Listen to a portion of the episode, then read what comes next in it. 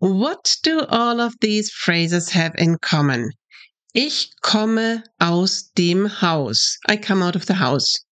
Das Fenster ist aus Glas. The window is made of glass. It's out of glass. Oder ich schaue aus dem Fenster. I look out the window. Ich nehme ein Buch aus dem Regal. I take a book from the shelf. You will have heard it. All of these phrases use the preposition aus. Today we'll take a closer look at this small but essential word. Hallo und willkommen. Hello and welcome to the Uplevel Your German podcast. Ich bin Charlotte. I'm Charlotte, founder of the language school Charlingua and host of this show. My mission is to make your language learning journey as easy as possible. I've created a cheat sheet and also an auto-graded quiz about using the preposition aus for you. Just go to charlingua.com forward slash 018 or follow the link in the description. So, let's dive in. Wir legen los. The preposition aus can be translated, for example, to out of, from, or made of in English. When you hear German sentences, you will understand them most of the time. The challenge is when and how to use it correctly. First of all, we use aus when we talk about the material something is made of. You already heard, das Fenster ist aus Glas. The window is made of glass. Das Fenster ist aus Glas. Der Tisch ist aus Holz. The table is made of wood. Der Tisch ist aus Holz. Die Lampe ist aus Metall. The lamp is made of metal. Die Lampe ist aus Metall. Der Ring ist aus Gold. The ring is made of gold. Der Ring ist aus Gold. So, whatever material something is made of, we use aus and then the material without der, das, die, or any other article. The same goes for cities or countries. Ich komme aus Deutschland. I come from Germany. Ich komme aus Deutschland. Lena kommt aus Hamburg. Lena is or comes from Hamburg. Lena kommt aus Hamburg. But there is an exception. Countries that come with an article keep this article. John kommt aus den USA. John comes from the USA. Olga kommt aus der Ukraine. Olga comes from Ukraine. Olga kommt aus der Ukraine. So you need to know the countries that come with an article here. Then we can use aus if we want to talk about a reason.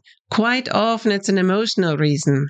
So, why did or didn't you do that? Warum hast du das gemacht oder nicht gemacht? The answer could be aus Angst, out of fear, aus Freude, for joy, aus Vergesslichkeit, out of forgetfulness, aus Sparsamkeit, out of thrift. So in all these cases, you use aus and then a noun that gives the reason. The most common use, however, is when we want to describe a direction, how something or someone moves from inside to outside, like out of. Max kommt aus dem Haus. Max is coming out of the house. Max kommt aus dem Haus. He is coming out of the building. And now we need to take care. Now we need an article. Aus dem Haus. But you might say it is das Haus. So why is it dem and not das Haus in this sentence? This is because aus is a preposition. A preposition is a word, usually a small and very common word, that shows, for example, direction, location, or time, like in English, at, by, for, to, or with. Generally, they appear before a noun or pronoun and help us to make sense of how things are related in this sentence. And in German, these pronouns are very powerful, small but mighty. You can say klein, aber oho. They have the power to determine the case of the noun or pronoun they refer to. So here it is, das Haus that Max is leaving. So it is the house that the preposition aus refers to. And do you already know what case aus demands? It's the dative case.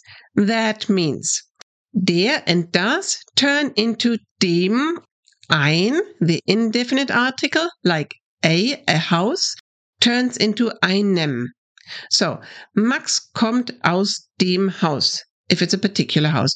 Or Max kommt aus einem Haus, if it can be any house. That was das Haus. An example with der is der Garten. So I want to say that the tomatoes are from the garden. Die Tomaten sind aus dem Garten. Die Tomaten sind aus einem Garten in der Nachbarschaft. From a garden in the neighborhood. So, aus dem Garten, aus einem Garten. Then, if we have the dative case, die turns into der and eine into einer. If we take a building again, we can use die Apotheke, the pharmacy. Maria kommt aus der Apotheke. Maria is coming out of the pharmacy. Maria kommt aus einer Apotheke. She's coming out of a pharmacy. Let's practice together with some more examples. We'll take der Schrank and das Buch. So, the book is in the cupboard. Der Schrank is the cupboard and I want to take it out. How do I say that? Ich nehme das Buch hm, hm, hm, aus dem Schrank. Ich nehme das Buch aus dem Schrank. Okay, now the book is no longer in the cupboard, but on the shelf. Das ist das Regal. Ich nehme das Buch aus dem Regal.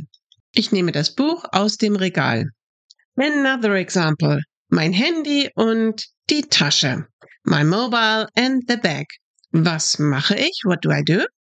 Ich nehme das Handy aus der Tasche. Ich nehme das Handy aus der Tasche. Okay? If I'm watching something from far, then it is aus der Ferne. Ich sehe das aus der Ferne. And if it's close to me? Ich sehe das aus der Nähe. Like from near. Ich sehe das aus der Nähe. Aus can also be used to say that you choose one thing or person or of course more things or people from a group. For example, der Chef wählt aus allen Bewerbern einen aus. The boss chooses one from all applicants. Der Chef wählt aus allen Bewerbern einen aus. And of course, you can imagine how the boss is pointing at this one person, asking him or her to step out of the crowd. There are also some idioms that use aus. I love this one. Sie ist aus dem Häuschen. Literally, she's out of the little house. And it means something like she's over the moon. You can see in your mind how she's happily dancing around. Sie ist aus dem Häuschen or sie ist ganz aus dem Häuschen. Or a bit less enthusiastic. Ich mache mir nichts aus Fußball. I don't care about football. Ich mache mir nichts aus. And then whatever you don't care about.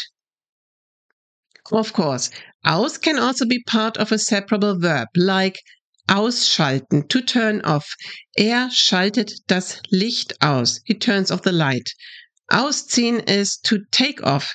Sie zieht die Jacke aus. She takes off her jacket. But then aus is not a preposition, so don't get mixed up with these ones.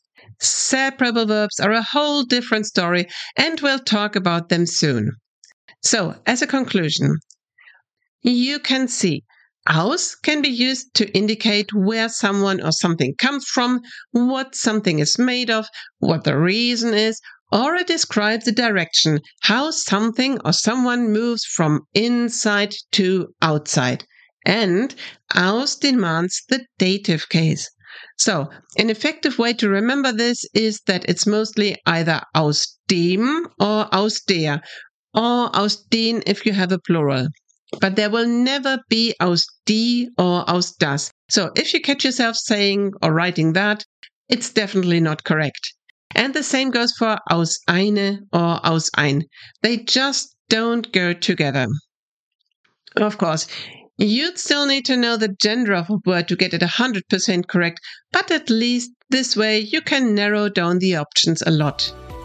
If you'd like to get the guide with today's examples, just go to charlingua.com forward slash 018. If you have any questions or feedback, you can contact me on Instagram at deutsch.charlingua. I reply to every single message I get. Thank you for listening. Bis nächste Woche. Then it's time again to uplevel your German.